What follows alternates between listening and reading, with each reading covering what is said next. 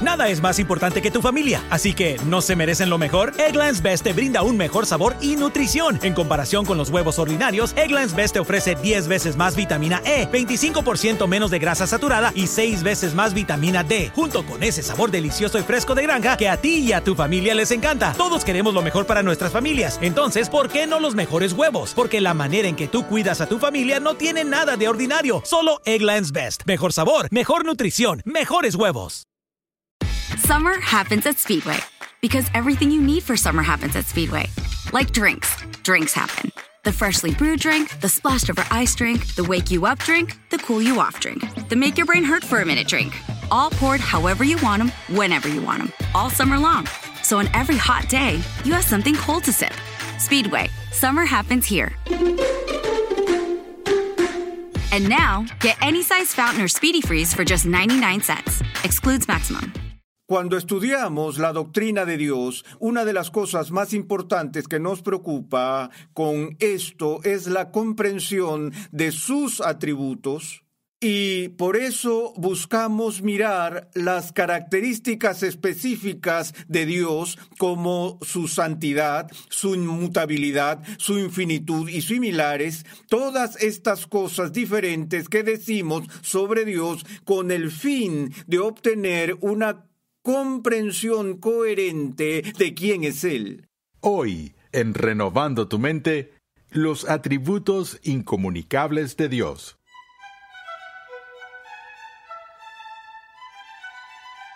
Continuamos con el decimosegundo capítulo en la serie de enseñanza Fundamentos, un panorama general de la teología sistemática donde el doctor R.C. Sproul nos muestra que las verdades de la escritura se relacionan entre sí en perfecta armonía. Esta reveladora serie aborda una gran cantidad de preguntas sobre el origen y la autoridad de la Biblia, Dios, la Trinidad, el hombre, el pecado, la salvación, la revelación, los milagros, la iglesia, los últimos tiempos y mucho más. Al estudiar la doctrina de Dios, una de las cosas más importantes que nos concierne es la comprensión de sus atributos. Dios se identifica por sus atributos, pero estos se dividen en dos grupos, comunicables e incomunicables. Pasemos una vez más al salón de clases a escuchar al doctor R.C. Sproul mientras distingue entre los atributos comunicables e incomunicables de Dios y las ramificaciones prácticas que tienen para nuestra vida.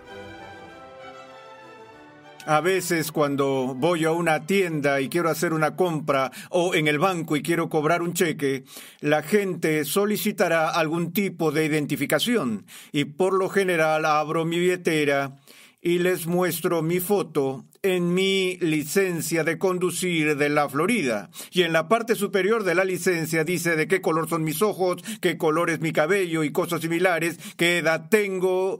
Y en otras palabras, lo que se está haciendo es tratar de identificarme como persona a través de una lista de características o rasgos particulares que se enumeran allí y llamamos a estas características o rasgos o idiosincrasias que definen a un ser humano atributos. Ahora, cuando estudiamos la doctrina de Dios, una de las cosas más importantes que nos preocupa con esto es la comprensión de sus atributos, y por eso buscamos mirar las características específicas de Dios como su santidad, su inmutabilidad, su infinitud y similares, todas estas cosas diferentes que decimos sobre Dios con el fin de obtener una comprensión coherente de quién es Él.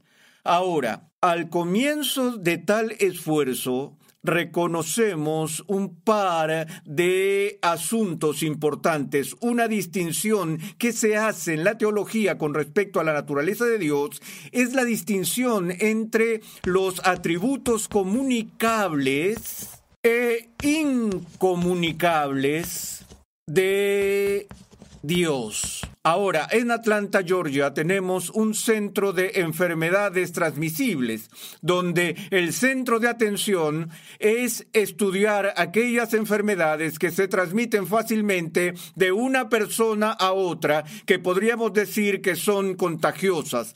Y cuando hablamos de lo que es comunicable, nos referimos a lo que es capaz de ser transferido de uno a otro. Ahora, en nuestra próxima sesión examinaremos algunos de los atributos comunicables de Dios, que se refiere a los atributos que Dios posee y que nosotros hasta cierto punto también podemos poseer. Pero hoy vamos a ver brevemente los atributos incomunicables. Y este término, atributos incomunicables, define aquellos atributos de Dios que no pueden ser transferidos a una criatura. Quiero decir, ni siquiera Dios puede comunicar estas características de su propio ser a las cosas que hizo. En términos simples, se nos hace la pregunta con frecuencia, ¿es posible que Dios cree otro Dios? Bueno, por supuesto que no, a menos que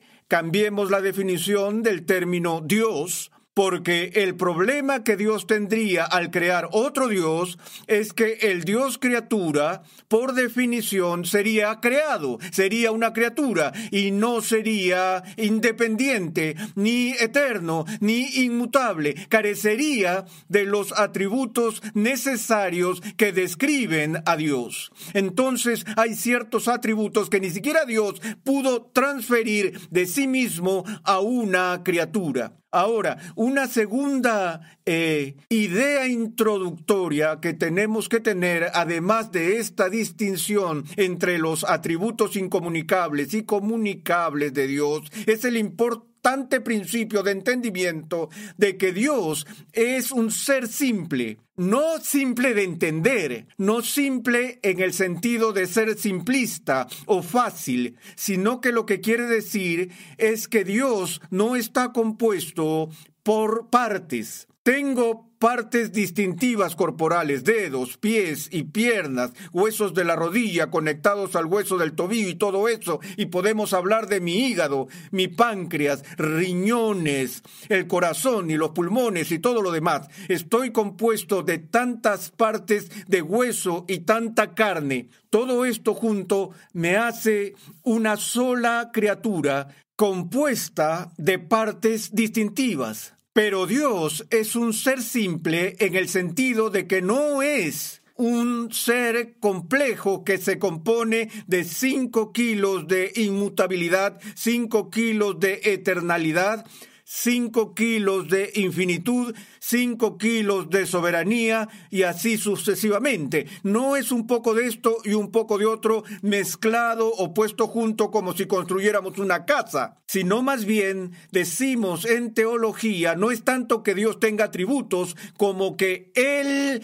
es sus atributos y que Él tiene sus atributos o que es sus atributos de una manera simple y sin divisiones. Ahora, de nuevo, ¿cuáles son las ramificaciones prácticas de eso? Bueno, podríamos decir que, por ejemplo, que Dios es santo y también podríamos decir que Dios es justo y también podríamos decir que es inmutable y también podríamos decir que es omnipotente. Pero esto es lo que eso significa, que su omnipotencia es siempre una omnipotencia santa, una omnipotencia inmutable, una omnipotencia eterna y una omnipotencia infinita. Es decir, todos los demás rasgos de carácter que usamos para describir a Dios también definirían lo que queremos decir con su omnipotencia.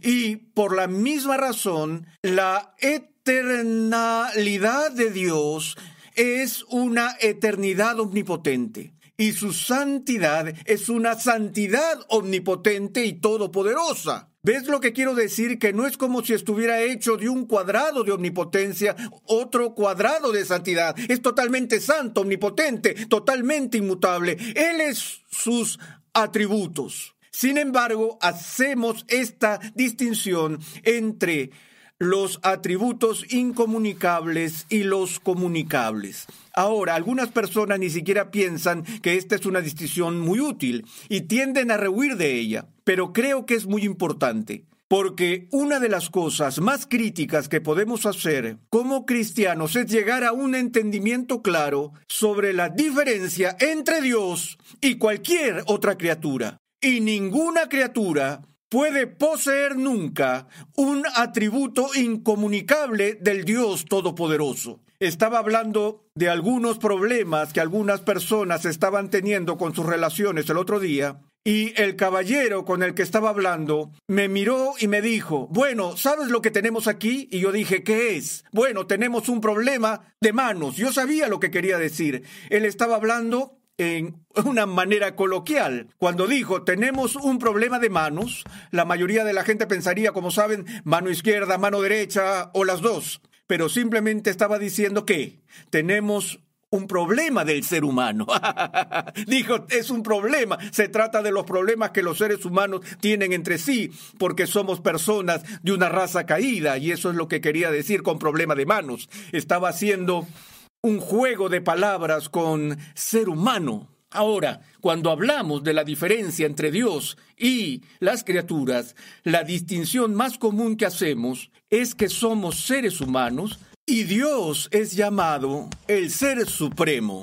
Esta es nuestra forma común de hablar. Dios es el Ser Supremo, nosotros somos seres humanos. Ahora, lo que estamos enfatizando aquí es la idea de que debe haber algo que tengo en común con todo lo demás que existe. Eh, yo soy, Carlos es, este pedazo de tiza es, Dios es, así que todos somos hasta cierto punto seres. Y sin embargo, eh, hay algo especial en cuanto a Dios con respecto a su ser. Ahora, cuando pensamos en esto y miramos, vemos una idea común aquí del ser y la diferencia en los adjetivos calificativos que describen el ser. Uno pensaría que la verdadera diferencia entre Dios y el humano estaría aquí, pero en realidad la verdadera diferencia entre Dios y todo lo demás que es hecho es justo esto, como lo estaba indicando anteriormente.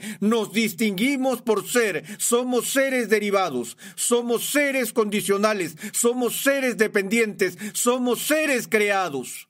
Pero Dios no es dependiente, no es creado, no es finito, sino que tiene el poder de ser en y por sí mismo, no lo deriva de algo más. Quiero decir que decimos en Dios vivimos, nos movemos y existimos. Dios no dice en el ser humano vivo, y me muevo y tengo mi ser.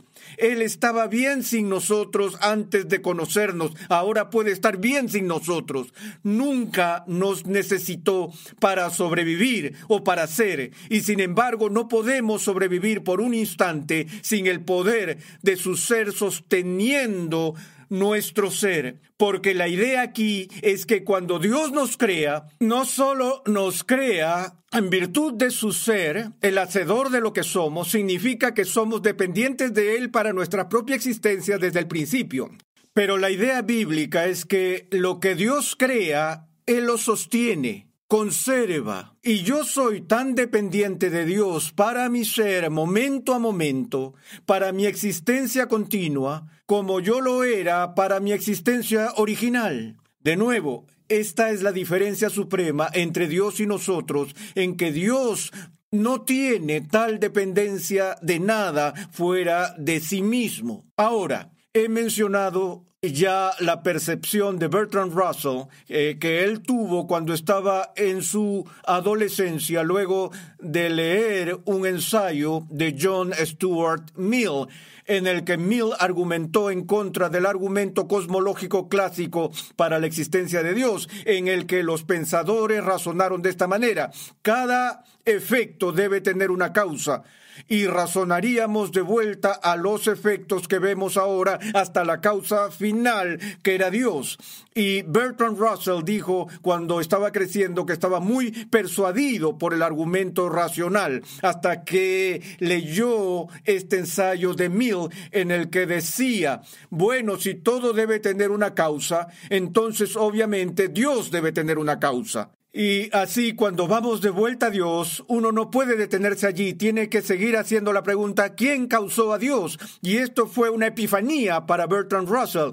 Lo usa en su libro, ¿Por qué no soy cristiano? Por el resto de su vida, rechazó la existencia de Dios sobre la base de esta percepción de John Stuart Mill, que involucró una comprensión falsa de la ley de causalidad. La ley de causa y efecto dice que todo efecto debe tener una causa, no que todo lo que es debe tener una causa. Lo único que requiere una causa es un efecto y requiere uno por definición porque eso es lo que es un efecto, algo que es causado por algo más. Entonces, la pregunta es, ¿requiere Dios una causa? No si tiene su ser en sí mismo, no si Él es eterno y, autoexistente. De nuevo, había dos niños pequeños discutiendo y un niño le dijo al otro niño, eh, ¿de dónde salió ese árbol? El otro le respondió, Dios hizo ese árbol. Oh, bueno, ¿de dónde salió ese lago? Dios hizo el lago. ¿De dónde salían esas flores? Dios hizo esas flores. Bueno, ¿de dónde vienes? Dios me hizo. Ok, ¿de dónde vino Dios? Y el niño dijo, Dios se hizo a sí mismo y se supone que es profundo, pero está profundamente equivocado, porque ni siquiera Dios puede hacerse a sí mismo. Para que Dios se haga a sí mismo, Dios tendría que ser antes de que fuera, y no puede hacer eso. Entonces, no es que Dios sea autocreado. Eso es lo que no queremos decir acerca de Dios. Nada puede crearse a sí mismo. Dios no es autocreado. Dios es autoexistente. Ahora, esto nos lleva, creo, al elemento o aspecto o atributo más asombroso y profundo de Dios mismo. Mi atributo favorito en Dios, si puedo tener uno, se encuentra en la palabra aceidad. Quiero decir, me doy cuenta de que la gran mayoría de las personas que no han estudiado teología a nivel técnico es probable que nunca en sus vidas han oído esa palabra antes, aceidad. Y aquí es donde creo, es cierto, que me siento tan afortunado de haber tenido la oportunidad de pasar tantos años estudiando teología y ver los beneficios en ella. Pero cuando veo esa palabra tengo escalofríos recorrer mi columna vertebral. Quiero decir, solo ver esa palabra me comunica algo sobre el carácter de Dios que me hace querer caer sobre mi rostro ahora mismo en una postura de asombro, reverencia y adoración. Porque la aceidad de Dios se refiere a que tiene su existencia en y por sí mismo. Esto es lo que define la supremacía del Ser Supremo, que Dios no es una criatura, sino que Dios, y esto es inimaginable, esto es inimaginable. Si me obstruyes mi suministro de oxígeno por unos minutos, me muero. Si me quitas el agua por unos días, me muero. Si me quitas la comida por unos días más, me muero o si me contagias con una enfermedad que pueda matarme rápidamente, nuestras vidas son frágiles y susceptibles a todo tipo de cosas terribles que pueden destruirlas. Pero Dios no puede morir. No hay nada de lo que Él dependa para su ser. Esto es lo que quise decir antes cuando dije que tiene el poder mismo de estar en y por sí mismo, lo mismo que no tenemos. Por eso somos tan frágiles, por eso tenemos miedo, porque como seres humanos somos seres creados, somos seres dependientes y deseamos que tuviéramos el poder de mantenernos vivos para siempre. Para nosotros no.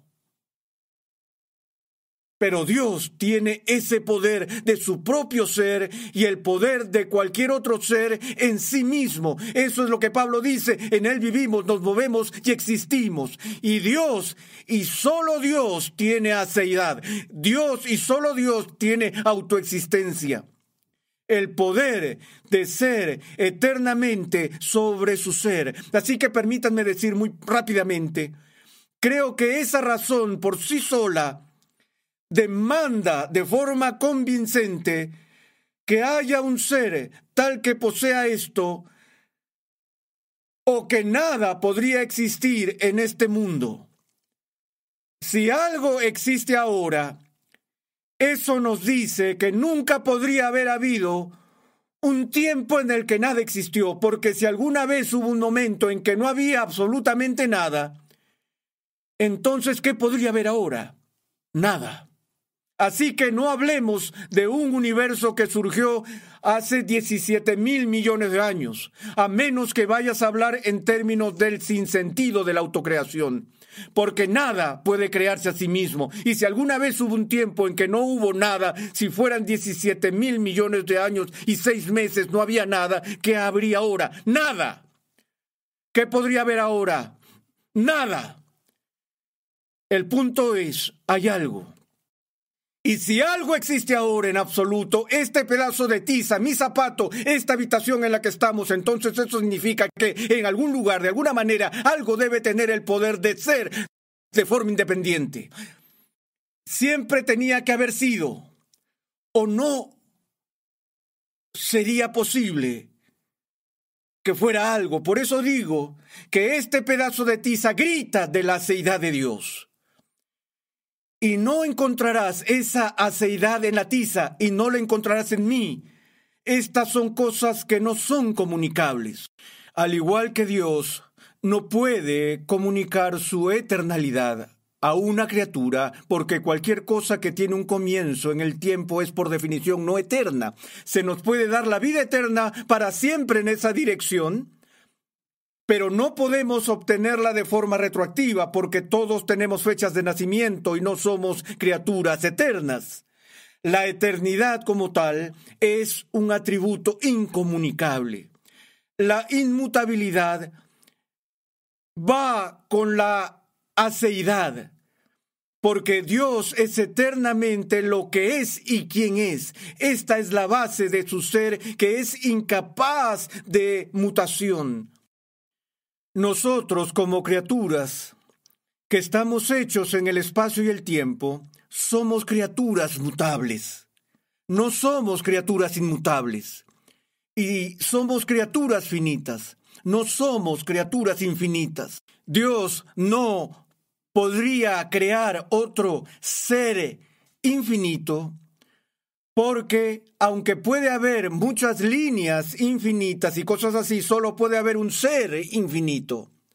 Es una contradicción de términos hablar en términos de dos seres infinitos, si estamos hablando de ser un ser infinito. Y también vemos cómo estos atributos de Dios apuntan a la manera en que Dios es otro de nosotros, la manera en que Él es diferente de nosotros y la manera en que Él nos trasciende y la forma en que Él es más grande que nosotros. Y por qué le debemos gloria y honor y alabanza por su grandeza. Ya sabes, animamos a los Lionel Messi de este mundo, nos levantamos y damos todo tipo de elogios a las personas que sobresalen por un momento y luego no se escuchan más. Y sin embargo, el que tiene el poder mismo de ser en sí y por sí mismo y eternamente a quien cada uno de nosotros es absolutamente dependiente y le debemos nuestra eterna gratitud por cada bocanada de aire que tomamos en este mundo, no recibe el honor y la gloria de sus criaturas que tan ricamente merece. Aquel que es supremo merece la obediencia y la adoración de aquellos a quienes Él ha hecho.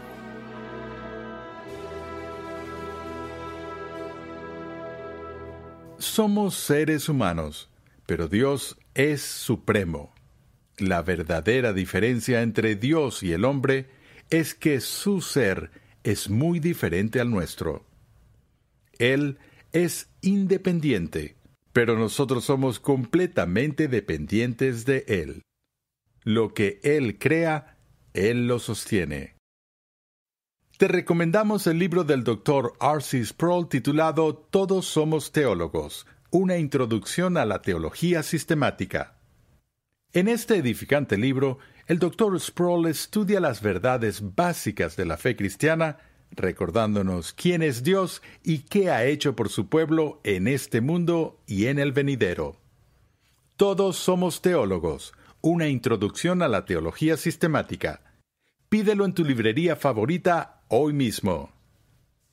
Los atributos comunicables de Dios son aquellas características que Él comparte con su creación. En el siguiente episodio de Renovando tu mente, R.C. Sproul explora los atributos comunicables de Dios y explica su importancia para una vida piadosa. Escucha un avance de nuestro próximo programa. Pablo llama al creyente a imitar a Dios. La única manera en que podemos imitar a Dios es si hay ciertas cosas sobre Dios que compartimos por naturaleza y tenemos la capacidad de copiar y reflejar. Renovando tu mente es una producción de los Ministerios Ligonier, la confraternidad de enseñanza del Dr. R.C. Sproul. Nuestra misión, pasión y propósito es ayudar a las personas a crecer en su conocimiento de Dios y su santidad. Para contactarnos, por favor, envíanos un correo electrónico a programa arroba renovandotumente.org con tus preguntas, testimonios y comentarios. Recuerda que en nuestra página web renovandotumente.org Puedes adquirir gratuitamente la guía de estudio de la serie de hoy y además encontrarás una amplia variedad de recursos tales como clases, artículos y contenido multimedia con la finalidad de cumplir con nuestra misión de proclamar, enseñar y defender la santidad de Dios en toda su plenitud a tantas personas como sea posible. Sintonízanos nuevamente en esta misma emisora y en este mismo horario y únete a nuestra gran comunidad virtual en las redes sociales.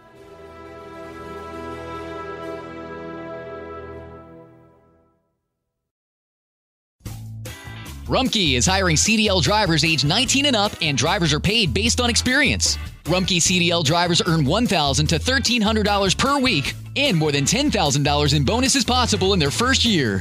Rumkey drivers are home daily, work in a recession resistant industry, receive great benefits and performance incentives. Start a lucrative career and apply now at rumkeycareers.com.